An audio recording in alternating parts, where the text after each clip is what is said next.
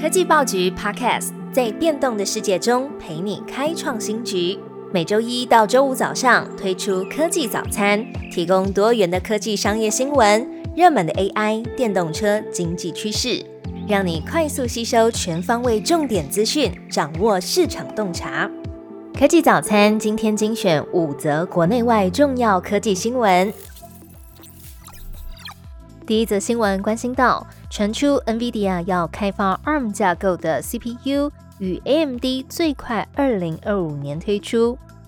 根据路透社报道，有知情人士透露，NVIDIA 正秘密开发基于 ARM 架构的 CPU，目标是要强化 Windows 运行的电脑。这个策略是受到苹果在 PC 市场使用 ARM 架构自制 CPU 的启发，微软因此加快了对 ARM 架构的采纳。并且和 NVIDIA 合作，以解决 ARM 架构 CPU 在硬体上的限制，并且为未来的 Windows PC 做准备。同时，AMD 也在规划要推出基于 ARM 架构的 CPU，预计这些新产品都会在2025年亮相。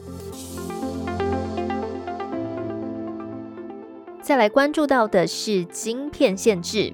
美国对中国的晶片限制能让华为取代 NVIDIA 在中国的市场吗？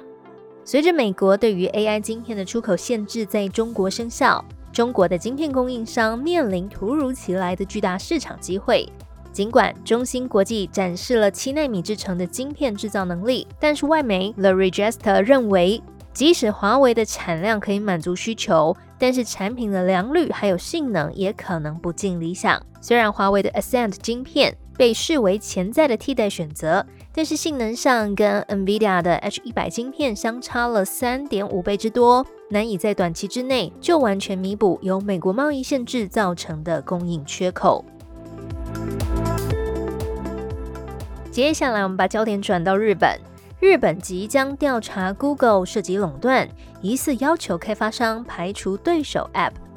日本公平交易委员会怀疑，Google 在合约当中疑似要求智慧手机的制造商必须要预设装载 Google 的搜寻应用程式，同时排除其他的搜寻服务商提供的 App。这个做法引起了日本公平交易委员会的关注，他们怀疑 Google 可能触犯了反垄断的法规，并且要正式启动调查。此外，Google 不仅疑似限制竞争对手的 App 安装，还和 Android 系统的装置制造商签订了协议，允许他们分享从 Google 搜寻 App 广告当中获得的收益。这也是在继欧盟和美国之后，又增加一个国家对于 Google 进行垄断的调查。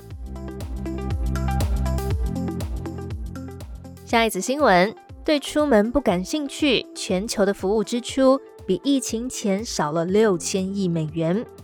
自从新冠疫情爆发之后，全球的消费者支出习惯发生了显著的变化。虽然在疫情告一段落的此时呢，富裕国家的国内生产毛额已经恢复到疫情前的水准，但是富裕国家的消费者每年在服务上的支出比预期少了六千亿美元，尤其是在户外休闲活动方面的支出锐减最多。人们现在更倾向购买室内的用品，从家具还有家用电器到服装和日常的必需品。这种趋势反映了当前消费者对于宅经济的适应和接受。媒体《经济学人》更评论，现在已经进入了影视的时代。